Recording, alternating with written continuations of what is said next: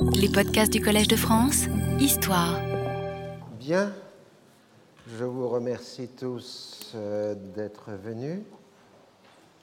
Donc, dans le long feuilleton que nous avons engagé, je vous avais abordé la dernière fois la question de ce qu'on appelle le premier plan Rogers, ainsi que les divisions arabes et l'hostilité israélienne à ce plan. Alors, selon une règle habituelle dans ce genre de circonstances, dès qu'il y a un passe politique à remonter euh, de la violence, et en fait, euh, dans cette fin décembre 1969, début janvier 1970, tous les fronts se réchauffent à l'exception du Golan, où les Syriens sont bien tranquilles. Alors, euh, sur le canal euh, de Suez, euh, on a les habituels bombardements d'artillerie et d'aviation.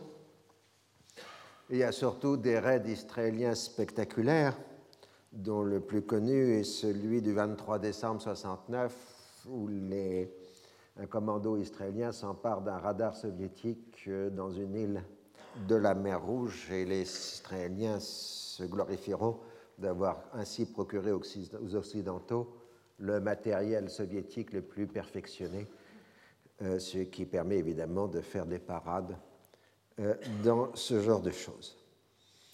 Mais le front qui se rallume le plus vite et de façon plus violente est celui du Liban, euh, puisque l'accord du Caire avait permis euh, la reprise des activités des fédéines palestiniens euh, à partir euh, de Liban Sud.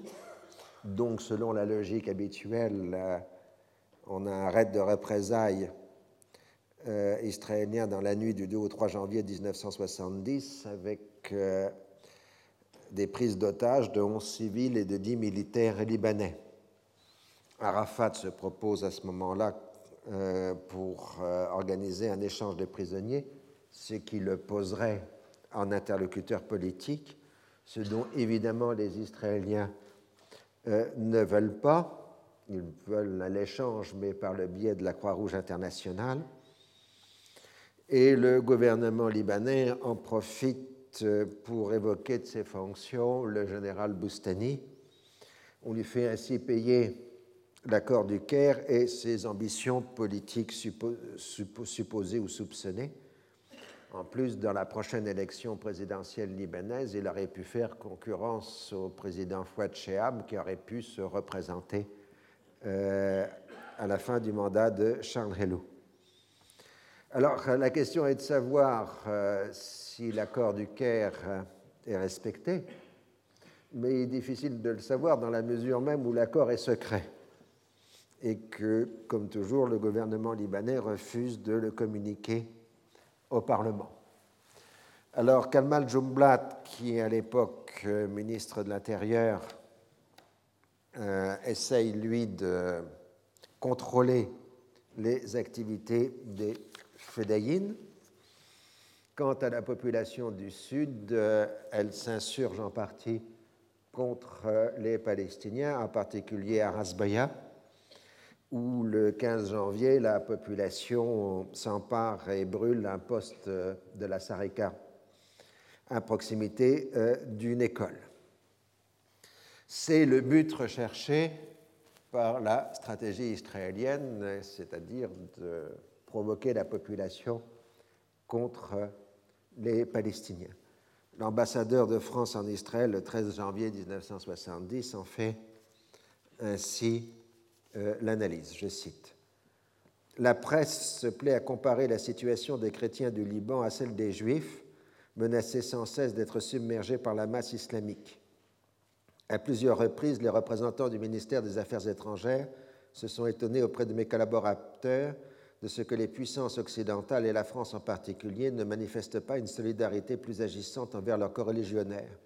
Des questions nous ont été notamment posées sur ce que pensait le patriarche maronite de la liberté d'action consentie aux Fédéines par le compromis du Caire. Il est donc vraisemblable que les initiatives de Tsahal, ou tout au moins celles qui dépassent l'échelon de représailles de routine, ne répondent pas seulement à des dessins militaires, mais visent également à peser sur l'élection présidentielle de cet été. La nomination d'un dirigeant chrétien déterminé à résister à toute nouvelle exigence palestinienne répondrait aux vœux d'Israël. Sans doute réalise-t-on ici la possibilité d'une réaction d'extrême gauche, mais il n'est pas aisé de définir la dose permettant de favoriser ceci et d'éviter cela. J'ajoute que le sens de la mesure n'est pas en ce moment le propre d'Israël. Alors, euh, dans la seconde quinzaine de janvier, euh, de nouveaux incidents euh, se produisent. La Sareka accuse Jumblat de favoriser le Fatah à son détriment, en particulier en ce qui concerne les libertés euh, de mouvement. Les organisations de gauche euh, palestiniennes participent au conflit alors que euh, le Fatah s'abstient. Et un attentat contre la synagogue de Beyrouth, qui ne fait que des dégâts matériels, provoque l'indignation générale, y compris celle d'Arafat, le 18 janvier. À cette date, il ne restait plus que 4000 juifs libanais sur les 18 000 à l'origine. Et dans les semaines qui suivent, de, nouvelles agressions non revendiquées se poursuivent contre les juifs libanais. Et finalement, le président du Conseil, Rachid Karamé, sera au Caire le 31 janvier pour discuter du problème des fédéines. En février, Kamal Jumblat réussit à conclure de nouveaux arrangements avec la résistance reconnaissant une sorte d'autonomie municipale au camp palestinien. Mais en revanche, les Fédayines s'engagent à ne pas circuler en armes à l'intérieur des camps et dans les zones à forte densité de population. En fait, l'autorité libanaise ne s'exerce plus dans les camps, euh, puisque les forces de l'ordre ne peuvent y intervenir qu'avec l'autorisation euh, des organisations palestiniennes. Et les fin février et au début mars, les commandos palestiniens intensifient leurs opérations à partir du Liban Sud, d'où de nouveaux raids de l'armée israélienne sur les villages euh, du sud. Là, vous voyez donc un village euh, libanais dont plusieurs maisons ont été détruites euh, par l'armée israélienne. Dans la seconde quinzaine de mars, les heurts reprennent entre la population, surtout chrétienne, et les fédéines. Le bilan officieux est de 37 tués, dont 24 fédéines. Alors, parmi les événements troublés de cette période de l'histoire libanaise, on note l'enlèvement du jeune Bachir Gemayel, le fils de Pierre Gemayel, le leader des phalanges libanaises, par des fédéines, qui sera libéré au bout de quelques jours, et l'encerclement du camp de Tel euh, par euh, euh, les phalanges palestiniennes en représailles. Donc là, vous avez Bachir Gemayel, il a un peu, un peu, plus de 20 ans à l'époque, libéré et embrassant sa mère.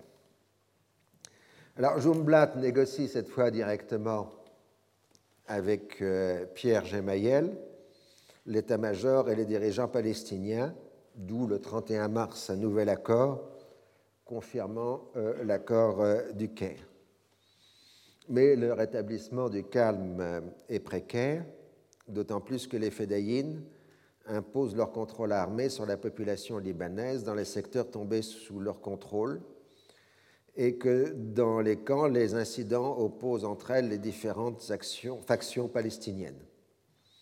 Gemayel dénonce euh, les Palestiniens qui seraient devenus une milice armée au service de la gauche euh, libanaise et il prend la défense de l'armée, cuirasse qui protège le système libanais selon ses expressions. Donc euh, on a phase après phase la dégradation continue de la situation au Liban qui, vous le comprenez, va conduire en quelques années euh, à la guerre civile. Sur le Jourdain, bombardement et raids aériens sont redevenus pratiquement quotidiens, causant de nombreuses victimes. Et la Jordanie va distribuer à l'ONU et aux agences de presse des photos de destruction et surtout de victimes civiles des bombardements, en particulier celles d'enfants blessés ou tués, avec en particulier les traces d'utilisation euh, du euh, napalm. Donc vous voyez, euh, là ce sont des photos de la propagande jordanienne sur les atrocités commises par les bombardements israéliens sur les villages du Jourdain. Ah, bon, c'est pour rappeler aussi la guerre des propagandes qui accompagne les violences militaires euh, dans cette zone. Donc ça, c'est un peu un cadre général, mais surtout, euh, l'escalade va démarrer à partir de janvier 1970 sur le canal de Suez. Alors là, il faut revenir euh, sur le rôle d'Itzhak Rabin, qui à l'époque général et ambassadeur d'Israël à Washington. Rabin s'est inquiété de la dégradation de la situation d'Israël aux États-Unis à la suite du plan Rogers. Et il euh, fait porter son analyse depuis plusieurs mois sur l'accroissement supposé de l'influence soviétique dans la région. Et il plaide pour des raids aériens frappant des objectifs militaires sur l'ensemble du territoire égyptien. Ils dissuaderont l'armée égyptienne de tenter la traversée du canal et la forceront à revenir au cessez-le-feu. Le statu quo sera ainsi rétabli. Le régime nassérien ainsi que l'alliance soviétique seront ainsi, seront ainsi déconsidérés et Nasser éliminé. Donc l'Égypte sera forcée de traiter aux conditions fixées par Israël. Donc c'est l'ensemble des messages que Rabin envoie à la fois à son propre gouvernement et aux autorités américaines. C'est la vieille illusion militaire depuis le lendemain de la Première Guerre mondiale, depuis les écrits du général italien Douai sur l'efficacité de l'aviation pour gagner les guerres. Euh, c'est à chaque génération les aviateurs, les aviateurs tiennent ce genre euh, de discours. Au sein du gouvernement israélien, Ezer Weizmann, l'ancien commandant de l'aviation israélienne, euh, le concepteur de l'attaque aérienne de juin 67, euh, soutient la même ligne, persuadé que l'aviation peut gagner tous les conflits armés. Et Moshe Dayan, qui est ministre de la Défense, le suit, et lui, avec sa franchise habituelle, explique publiquement ce que dissimulent les euphémismes de la rhétorique militaire. Il s'agit de répandre la terreur au sein de la population urbaine arabe et de détruire la volonté de combattre. Eban dit ça en termes euh, plus diplomatiques, puisqu'il est ministre des Affaires étrangères, et il dit si l'Égypte échoue à maintenir sa sécurité et si le régime nassérien s'effondre, alors la paix sera possible.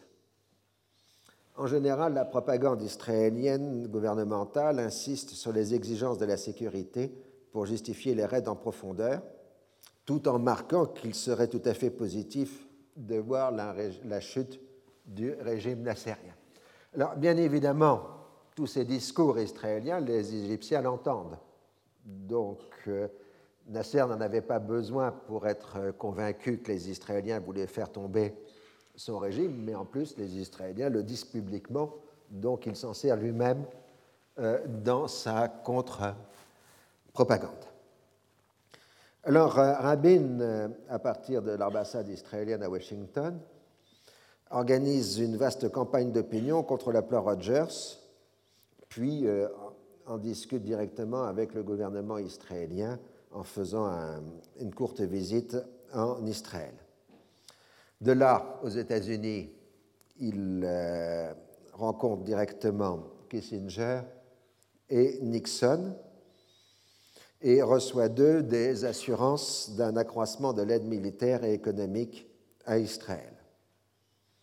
Alors, pour le moins, Rabin prend le désaveu de Rogers et du département d'État pour une approbation tacite de sa doctrine de raid aérien en profondeur utilisant les avions fantômes euh, nouvellement livrés à Israël. Là, vous avez le fameux, une photo de fantôme dans un musée militaire israélien aujourd'hui.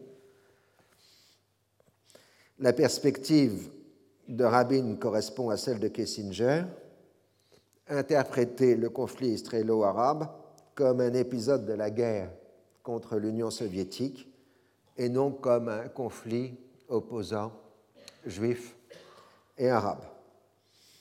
Donc, comme en juin 67, on a ce qu'on a peut appeler un feu orange clignotant adressé à Israël. On a le même schéma qu'on aura ensuite en mai-juin 1982 pour l'invasion du Liban c'est-à-dire que les Israéliens évoquent une possibilité d'attaque, les demandant l'autorisation américaine, et les Américains ne répondent pas directement, mais dans la mesure où ils n'expriment pas une réprobation fondamentale, ceci est interprété euh, comme un feu orange clignotant, selon l'expression des historiens israéliens.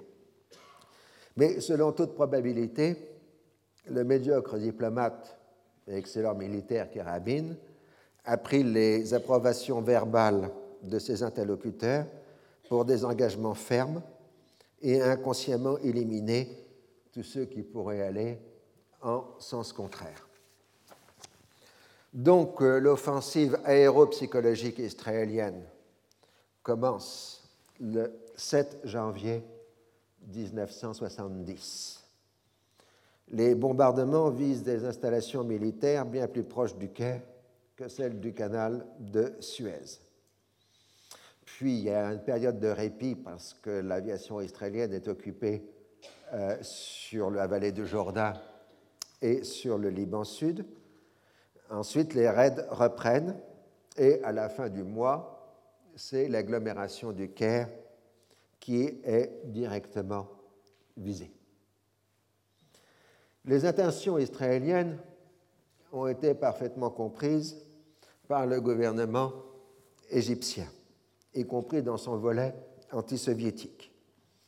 En dehors de la réorganisation de la défense civile, la réaction égyptienne va consister en un voyage secret de Nasser à Moscou du 22 au 25 janvier 1970.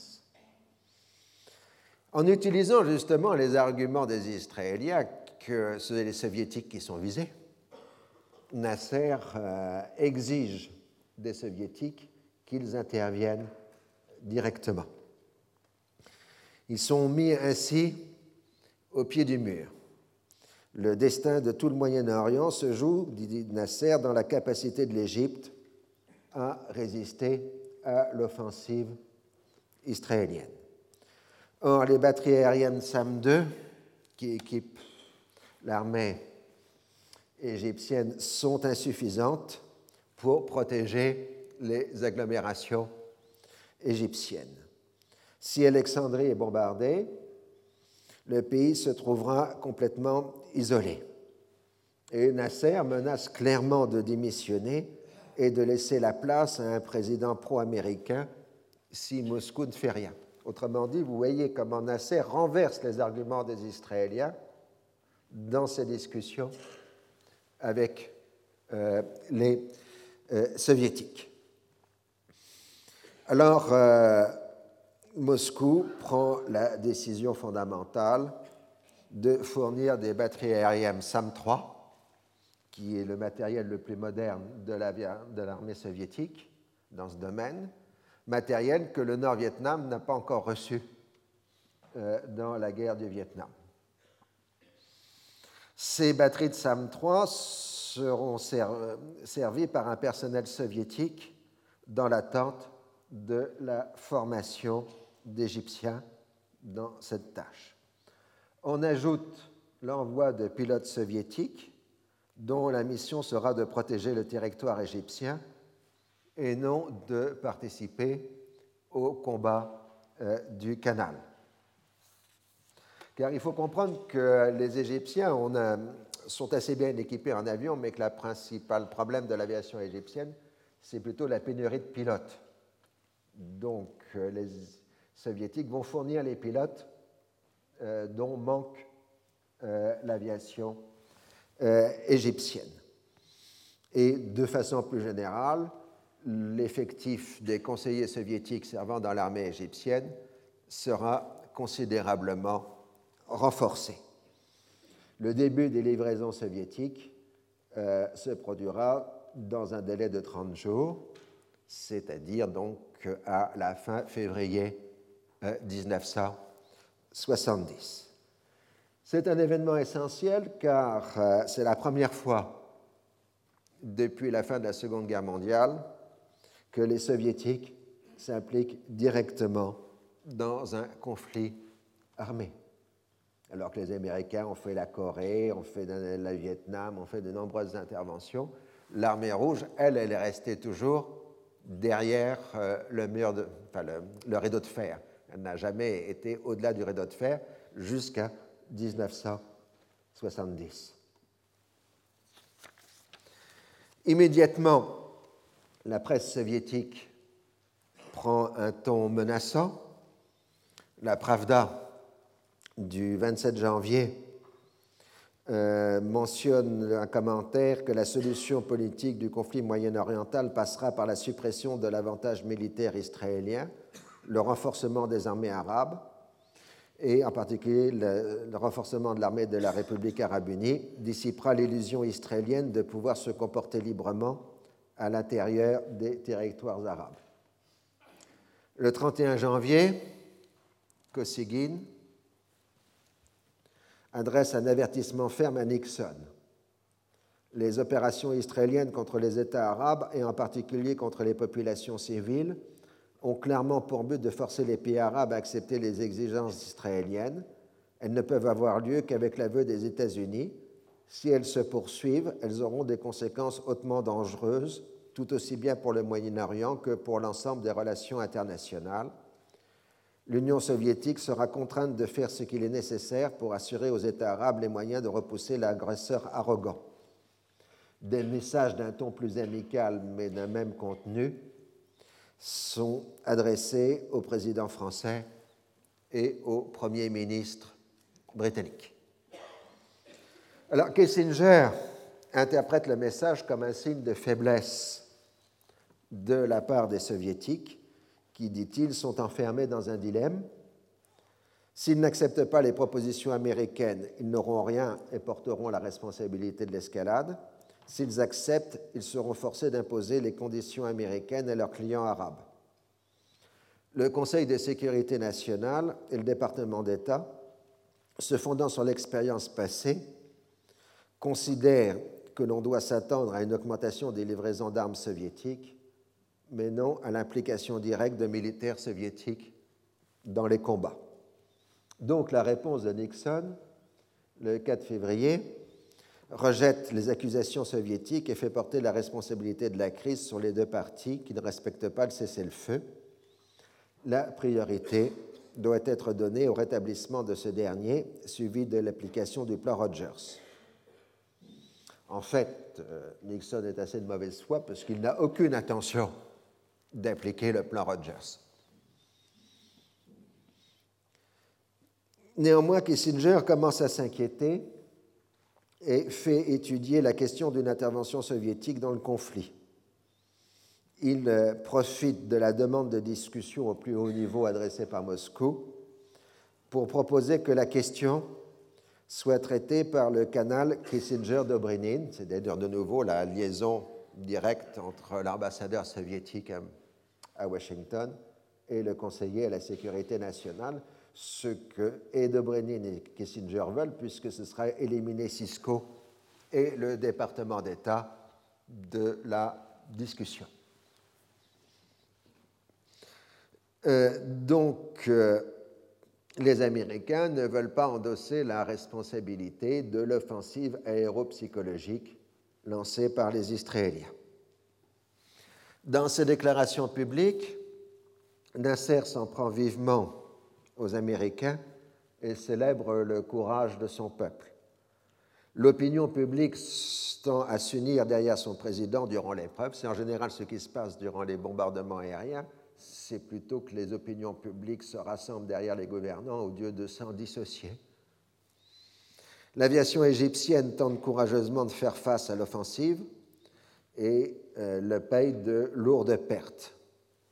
Néanmoins, le porte-parole israélien reconnaît que l'aviation égyptienne monte plus de mordants que d'habitude. Nasser, appelle à la constitution du front oriental, et de ce fait, les Syriens montrent aussi plus d'activité dans leur secteur. La question politique centrale reste celle du rétablissement du cessez-le-feu. Pour l'Égypte, il n'est acceptable que s'il s'accompagne immédiatement du retrait israélien, tandis que les Américains n'envisagent dans ce cas que de négociations sur la base des propositions Rogers. Après avoir consulté Nasser, le roi Hussein tente d'explorer la voie d'une application du plan Rogers limité à la Jordanie. Il est d'autant plus inquiet qu'un raid, soit égyptien, soit palestinien, a eu lieu euh, contre la base militaire israélienne d'Eilat, à proximité de la mer Rouge, alors qu'un compromis tacite entre la Jordanie et Israël avait fait de la région d'Eilat Aqaba un sanctuaire auquel aucune des deux parties euh, ne devait euh, toucher. Arafat, lui, est en Union soviétique, invité par le Comité soviétique de solidarité des pays, des pays d'Asie et d'Afrique. C'est sa première visite officielle, mais qui ne comprend pas d'entretien politique à haut niveau mais plutôt une initiation à la vie du peuple soviétique et à ses réalisations, c'est-à-dire en clair la visite de beaucoup d'usines soviétiques un peu partout euh, dans ce vaste pays. Néanmoins, c'est bien la prise de contact entre Arafat et l'Union soviétique.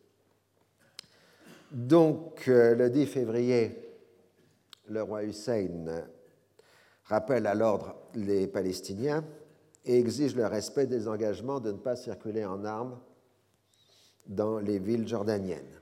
D'où de nouveaux affrontements dans la région de Amman. Abu Jihad, qui dirige le Fatah en l'absence d'Arafat, tente de trouver un compromis, tandis que la Sareka, le FPLP et le FDLP, fidèles à leur ligne révolutionnaire et socialiste, recherche plutôt l'affrontement. Georges Abache se pose en adversaire direct de la monarchie hachémite et évoque son possible renversement. Sa ligne révolutionnaire radicale le pose en concurrent direct d'Arafat. Il maintient son discours militant contre la réaction arabe. Il est brouillé avec la Syrie et Nasser le tient à distance tout en conservant des contacts avec lui. Son seul soutien à Georges Abache, c'est l'Irak bassiste, qui se fait le champion de la radicalité arabe et qui compte sur Abache pour s'opposer à l'influence syrienne au sein de la résistance palestinienne. Alors, au bout de deux jours d'affrontement, le roi cède en apparence, mais il a testé dans l'affaire la fidélité de son armée qui est restée loyal à la monarchie, ce qui compte pour lui. Et donc, euh, le but du roi est maintenant d'arriver à négocier un accord équivalent à celui de l'accord du Caire entre le Liban et la résistance euh, palestinienne. Et euh, par ailleurs, durant les affrontements, le roi Hussein a fait demander aux Israéliens, par le biais des Américains, d'éviter de profiter du retrait des forces jordaniennes de la ligne de front pour lancer une attaque contre la Jordanie. Il a même évoqué le cas d'une intervention militaire israélienne au cas où les militaires syriens ou irakiens interviendraient en faveur des Palestiniens. C'est la reprise de contact entre le roi Hussein et les Israéliens après 1967. L'utilisation du canal de communication américain a pour but d'obtenir la garantie des États-Unis dans cet échange euh, de messages. Moshe Dayan est hostile à une réponse positive, mais euh, le gouvernement israélien donne la réponse euh, souhaitée. Quand Arafat revient le 20 février, il demande à la résistance de faire preuve de vigilance pour prévenir les conspirations locales, mais refuse le programme de constitution d'un gouvernement palestinien en exil, ce qui serait une déclaration de guerre à la monarchie jordanienne. Et le roi Hussein répond qu'il a les moyens de briser les commandos s'il le voulait, mais tant qu'il n'y aura pas de solution politique au conflit israélo-arabe, il ne se sent pas habilité pour le faire. Paradoxalement, Arafat et le roi Hussein partagent le même intérêt de maintenir contre les radicaux de leur propre camp l'équilibre précaire formé par les deux pouvoirs antagonistes en Jordanie. Donc, de ce fait, dans l'immédiat, les Fédayines prennent des engagements verbaux de ne pas circuler en armes dans les lieux publics et de respecter les autorités, mais en général, euh, ce sont des promesses verbales, comme on dit dans ce genre de choses. Du côté israélien, la menace d'intervention soviétique est minimisée. On y voit un signe d'impuissance et on craint surtout une relance de la diplomatie dans le sens du plan Rogers. Mais l'intensification des combats se voit très bien dans l'augmentation des pertes israéliennes sur le front euh, égyptien, puisque après un premier sommet à l'automne 1969 euh, et une diminution relative en janvier 70, 26 blessés et 4 tués, les Israéliens en février 1970 ont 19 tués et 38 blessés sur le front euh, du canal. Le 12 février, un raid israélien frappe une usine à Abu Zarbal, à proximité du Caire, faisant plusieurs dizaines de morts civils. L'erreur est plus que probable, mais elle est inévitable en raison de la densité de la population dans la vallée du Nil. Le bilan officiel égyptien est de 70 morts. L'affaire provoque une vague de protestations internationales, d'autant plus que les Égyptiens ont immédiatement invité la presse internationale sur les lieux. Un communiqué américain appelant un cessez-le-feu immédiat est très mal reçu par les Égyptiens qui y voient une collusion avec les Israéliens. De toute façon, les Américains sont mis sur le banc d'accusation dans tout le monde arabe, puisque les avions utilisés sont les avions fantômes livrés par les Américains. C'est un crime arabo-israélien dont Nixon est le complice, dit-on. Au Caire, une manifestation populaire géante, rassemblant des centaines de milliers de personnes, appelle à venger le sang des martyrs. Et dans les discours, le vice-président de la République, Anwar el-Sadat se distingue dans les attaques contre la politique américaine, accusé d'avoir poussé Israël à lancer ses attaques en profondeur afin de faire tomber le régime nassérien. Selon Sadat, en raison de la détermination du peuple égyptien à résister, le raid d'Abu Zarbal a été commandité par Washington pour faire bouger le peuple égyptien. Loin de s'effondrer, le régime nassérien se renforce alors que l'ensemble des positions américaines dans l'Orient arabe se trouve menacé. L'échéance prochaine est l'annonce de nouvelles livraisons d'avions de combat à Israël, au moment même où tout permet de penser que les soviétiques sont en train de renforcer leur présence en Égypte. Le discours américain devient volontairement imprécis en parlant de la nécessité d'assurer un équilibre des forces dans la région, mais sans spécifier le volume et le rythme des futures livraisons d'armes à Israël. Une tentative de détournement d'un avion de ligne israélien à Munich échoue, mais fait un mort israélien. L'affaire a moins d'impact que les affaires précédentes de détournement aérien en raison du retentissement du bombardement d'Abu Zarbal.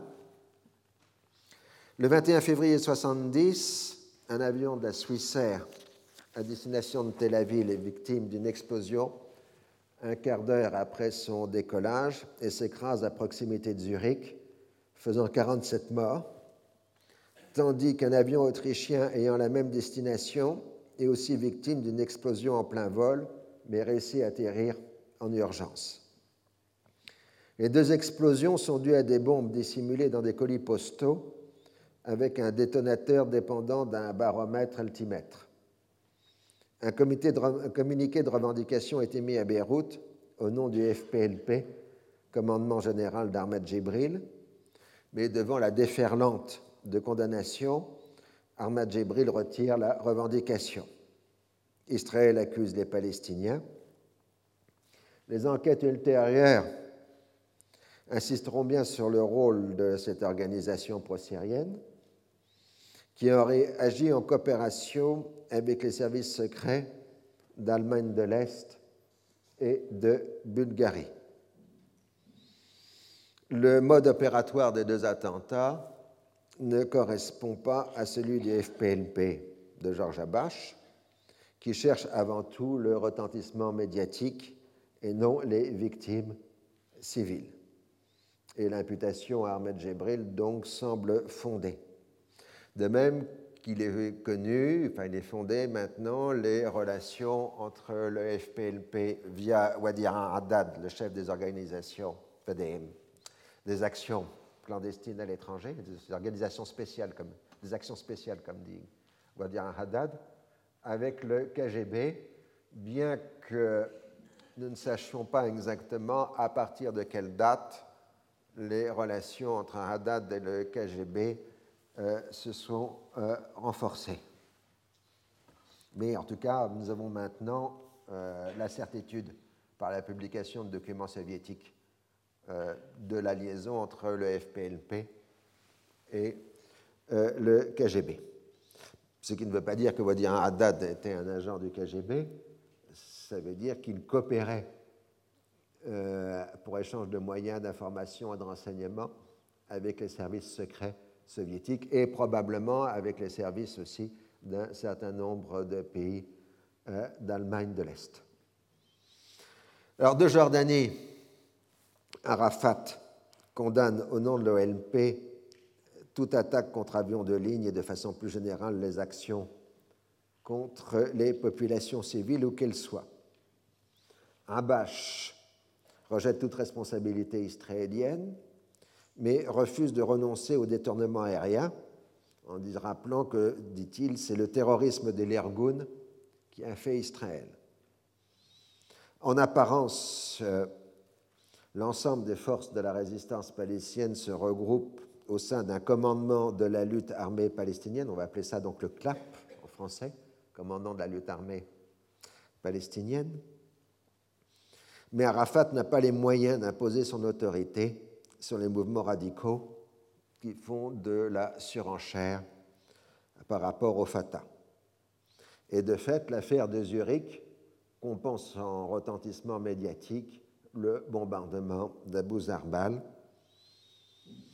Et du coup, bah, selon la même euh, règle habituelle, la presse arabe nie euh, qu'il s'agit d'une action palestinienne et laisse entendre qu'il s'agit d'un complot monté par Washington et Tel Aviv. Hein. On aura ça après le 11 septembre dans un autre euh, contexte.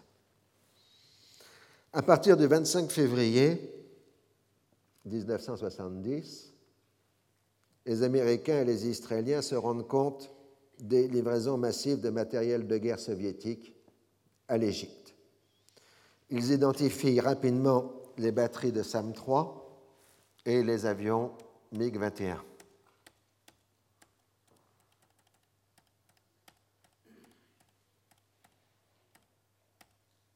Là, vous avez un MiG-21 égyptien avec cocarde égyptienne. Les premières actions consistent à établir une protection antiaérienne des grandes villes égyptiennes. Puis, à partir du début du mois de mars, les Égyptiens se mettent à construire une seconde ligne de défense antiaérienne à 15-20 km du canal. À la mi-mars, les Israéliens comprennent la stratégie en cours car une fois protégées par de puissantes fortifications, les batteries de SAM-2 et SAM-3 commenceront à être déplacées vers le canal, c'est-à-dire euh, à prendre le contrôle de l'espace aérien au-dessus du canal de Suez. Parallèlement, le front égyptien s'active, euh, front syrien, pardon, s'active Euh, avec des bombardements syriens sur le Golan, destinés à détourner un peu la pression sur le front égyptien, d'où des représailles israéliennes, euh, ayant pour but de dissuader la Syrie euh, d'entrer dans cette voie. Dans la nuit du 15 au 16 mars, un raid aéroporté israélien passant par-dessus le Liban frappe un camp militaire à proximité de Damas. Des installations civiles sont aussi visées comme des lignes à haute tension. Donc ça, sur la carte, vous avez le raid du 15-16 mars.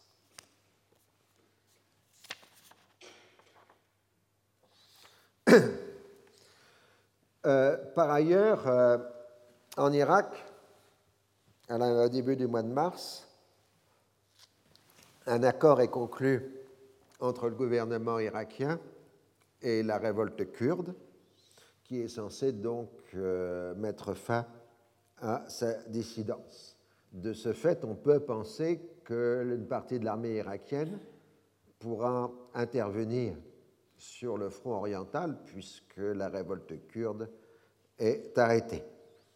Mais les relations sont exécrables entre le régime de Damas et le régime de Bagdad, les deux régimes se revendiquant chacun de la pureté de la doctrine bassiste et condamnant les autres comme des traîtres, des usurpateurs et autres adjectifs et qualificatifs euh, du même genre.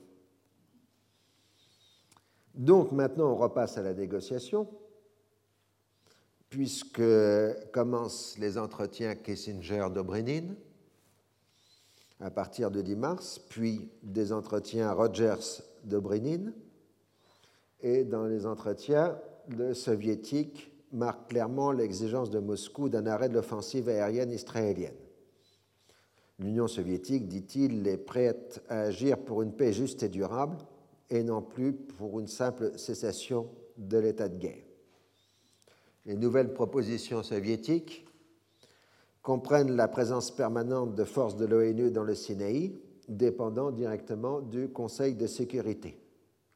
Ce qui veut dire, en retraduisant de la langue diplomatique, il ne pourra pas avoir de retrait des casques bleus euh, sans autorisation des, des, États-Unis, puisque les États-Unis ont un droit de veto euh, au Conseil de sécurité. La diplomatie américaine est contente de voir un infléchissement de la position soviétique, mais elle ne préfère pas bouger pour l'instant. Parallèlement, dans les conversations à quatre, on tente d'établir un inventaire des points de convergence et de divergence entre les différentes thèses en présence pour euh, définir une solution politique. Les soviétiques insistent sur la nécessité d'un accord clair sur le retrait de la totalité des territoires, y compris Gaza, qui, tout en n'étant pas égyptien, est néanmoins arabe, puisque Gaza n'est pas un territoire égyptien. Donc, euh, un retrait israélien sur la frontière pose la question du retrait ou non des Israéliens de Gaza. Euh, tandis que les Américains s'en tiennent à ce qu'ils appellent les dispositions constructives du plan Rogers. Mais en même temps, les Américains veulent envoyer un signal favorable aux Arabes en rendant public le 23 mars, par le biais d'une déclaration de William Rogers, la position des États-Unis en ce qui concerne la question des livraisons d'armes à Israël. Les États-Unis considèrent qu'Israël dispose d'une supériorité militaire suffisante, donc dans l'immédiat, il n'y aura pas de livraison de nouveaux avions, en particulier de Phantom.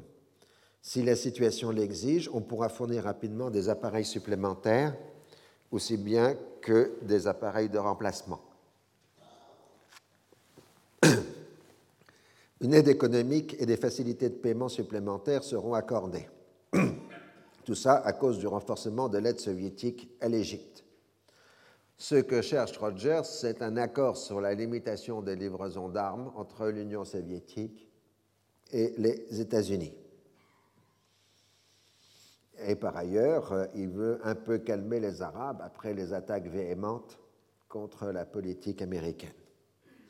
Mais il faut aussi interpréter le feu vert donné par Nixon à cette proposition de Rogers comme étant le signe du mécontentement de Nixon euh, après l'affaire de la visite de Georges Pompidou aux États-Unis. C'est une sanction adressée à Israël par rapport aux manifestations contre le président euh, français. Alors à Washington, Rabin est complètement stupéfait par ces décisions qui contredisent tout ce qu'il a dit à ce gouvernement depuis des mois. Et le discours de Rabin passe brusquement d'un discours de victoire assurée sur l'Égypte au risque que Israël courrait pour sa propre survie. Il a un entretien extrêmement tendu avec Nixon et obtient que les États-Unis ne demandent pas un cessez-le-feu temporaire, qui permettrait l'installation des missiles SAM-3 sur le canal. Au gouvernement israélien, Alon et Weizmann minimisent le risque représenté par l'intervention soviétique, mais Dayan refuse la perspective d'un affrontement direct avec l'armée d'une grande puissance. Il annonce publiquement le rôle accru des soviétiques en Égypte la soviétisation de la machine de guerre égyptienne, dit-il, et prend la décision de limiter les raids en profondeur. En revanche, il prévient clairement qu'Israël concentrera ses efforts sur la zone du canal. Il veut faire passer le message que si les soviétiques limitent leur action à la défense des agglomérations égyptiennes, il n'y aura pas de confrontation directe avec les Israéliens. Le gouvernement israélien est pris au piège de sa propre rhétorique. Soit il admet que la menace soviéto-égyptienne constitue une vraie menace pour l'État d'Israël, ce qui démontrerait l'échec de la politique suivie depuis juin 67 et l'affaiblissement de la capacité de dissuasion de l'armée israélienne par rapport aux armées arabes, soit il en minimise la portée et se trouve en mauvaise situation pour demander de nouveaux armements américains. Le même discours contradictoire est tenu par les militaires israéliens. L'armée égyptienne prépare une traversée du canal sous la protection des SAM-3. Elle ne constitue pas une vraie menace en raison de la médiocrité de ses militaires et de son manque d'esprit de sacrifice. Donc il faut savoir entre l'un ou l'autre. Vous savez, c'est le théorème de la marmite. Un, je t'ai jamais emprunté la marmite, et deux, quand je te l'ai rendue, elle était intacte. Ceci est une application assez régulière euh, dans les domaines des relations internationales. Mais lorsque l'armée israélienne lance son opération la plus importante sur le front syrien depuis juin 1967, l'aviation syrienne se porte en avant et si trois avions syriens sont abattus, pour la première fois, les Israéliens enregistrent la perte d'un avion fantôme et la capture de son équipage. Le 8 avril, l'aviation israélienne bombarde par erreur une école dans une agglomération agricole à 30 km euh, du canal, faisant 47 morts, dont 38 enfants, et un grand nombre de blessés. Les Israéliens affirment qu'il y avait là des installations militaires, mais l'enquête de la presse internationale et des attachés militaires présents au Caire montre qu'il n'y avait pas à proximité d'installations militaires. En revanche, il est possible qu'il puisse y avoir des véhicules militaires à proximité euh, de l'école. Il s'ensuit une bataille de photos, les Égyptiens montrant la destruction des bâtiments scolaires, comme vous l'avez ici, le cliché égyptien, mais le cliché n'est pas très bon, et euh, les Israéliens répondant par des photos aériennes euh, montrant les installations militaires, ou supposait-elle, euh, égyptiennes. Donc là, vous avez l'exemple des guerres de propagande. Ce sont des photos qui sont transmises au Conseil euh, de sécurité. Le 8 avril, le 13 avril, il devient clair que les pilotes soviétiques volant sur des avions à cocarde égyptiennes participent à la défense de la vallée du Nil. Il faut dire qu'on commence à entendre parler russe dans les communications radio de l'aviation égyptienne, euh, ce qui laisse largement supposer qu'il ne s'agit pas d'Égyptiens qui pilotent euh, les dix avions. Dayan prend alors la décision de suspendre complètement les raids en profondeur.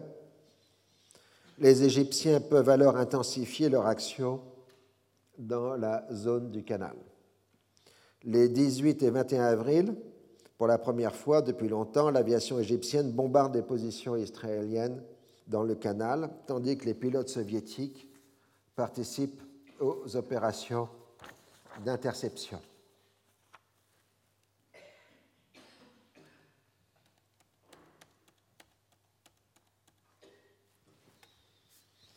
Le 28 avril, les Israéliens rendent publique l'information de la participation des pilotes soviétiques au combat au-dessus de la vallée du Nil, ce que Moscou dément immédiatement. Alors, dans la même période, une affaire diplomatique confuse ou complexe rend euh, moins lisibles les intentions des belligérants. Au sein du mouvement sioniste, Naoul Goldman, fondateur du Congrès juif mondial, qui représente les intérêts spécifiques de la diaspora, s'est fait depuis longtemps le critique de Ben Gurion et de ses successeurs qu'il trouve beaucoup trop activistes. Depuis la révolution égyptienne de 1952, Goldman a tenté d'entrer en contact direct avec Nasser.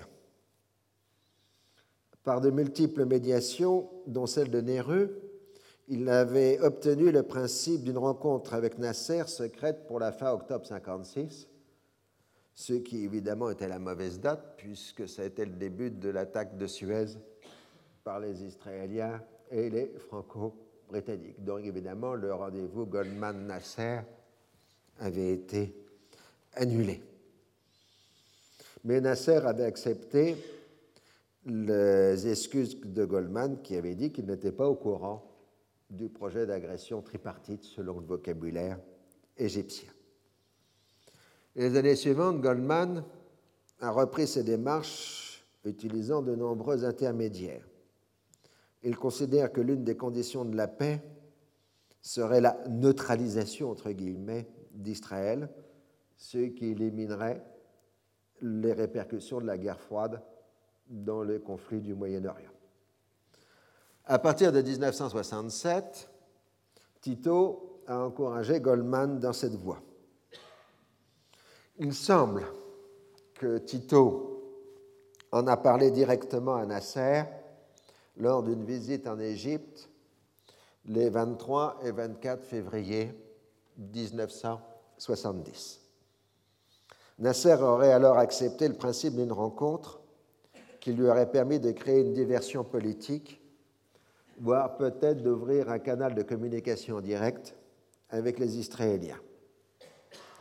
En mars, les Égyptiens adressent bien une invitation à Goldman par l'intermédiaire des Yougoslaves, puis par l'intermédiaire d'un ancien officier libre égyptien proche de Nasser. Mais les Égyptiens soulignent que Goldman, ayant entre autres la nationalité israélienne, il lui faut l'autorisation du gouvernement israélien pour se rendre en Égypte et, disent-ils, il doute que Golda accorde à Goldman cette autorisation.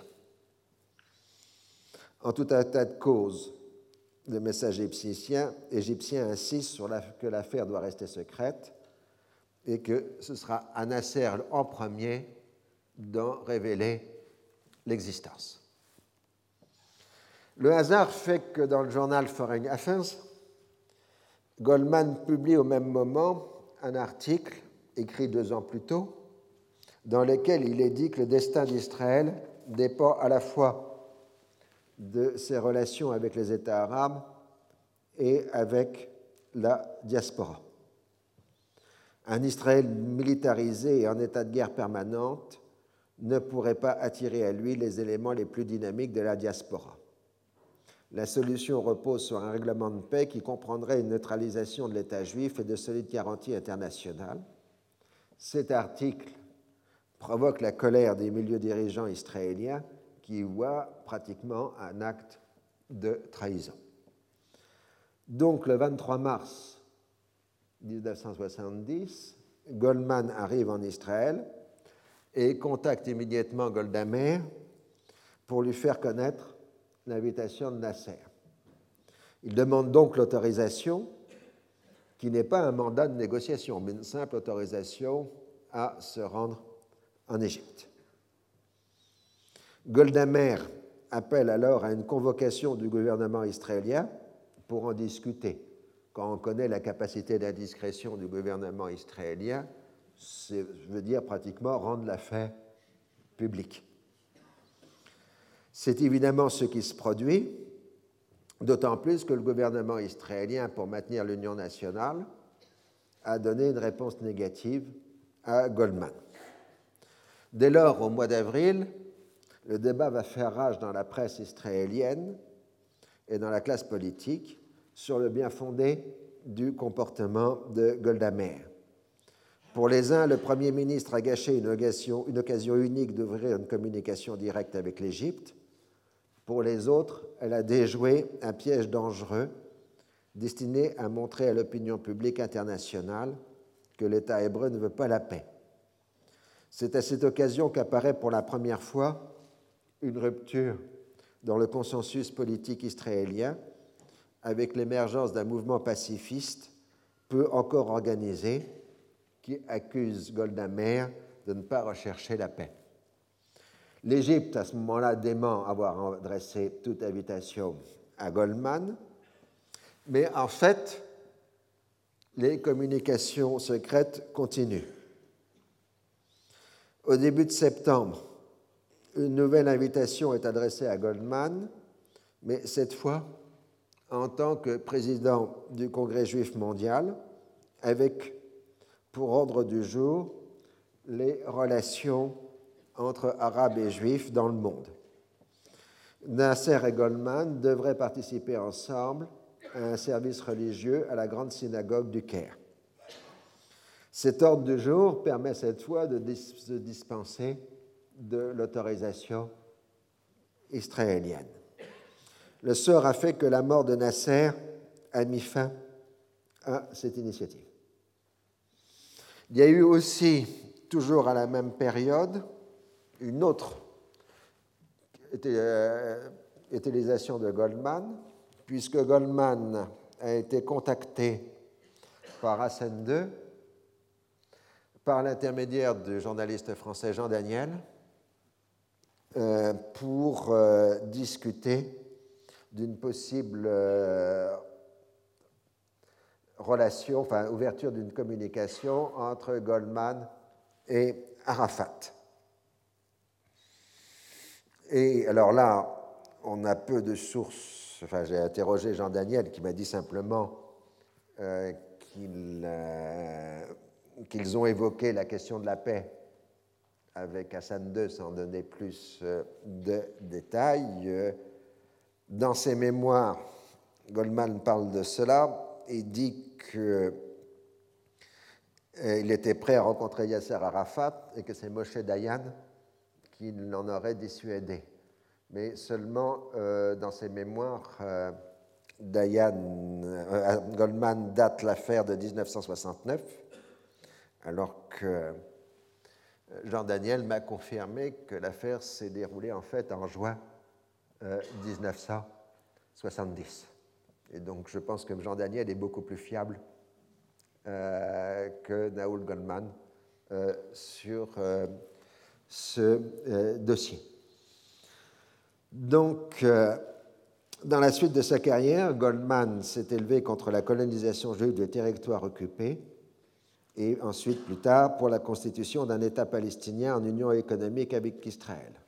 En revanche, il s'est montré toujours très ferme sur le principe du non-retour des réfugiés euh, palestiniens.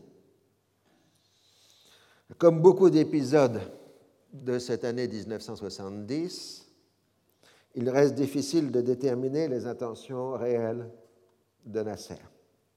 S'agit-il d'une opération tactique destinée à semer la confusion dans l'autre camp ou une vraie démarche exploratoire? Il est d'ailleurs possible que Nasser ait envisagé les deux options à la fois sans vraiment trancher. Nous allons donc faire notre pause réglementaire de cinq minutes, bien méritée pour certains. Retrouvez tous les podcasts du Collège de France sur www.collège-de-france.fr.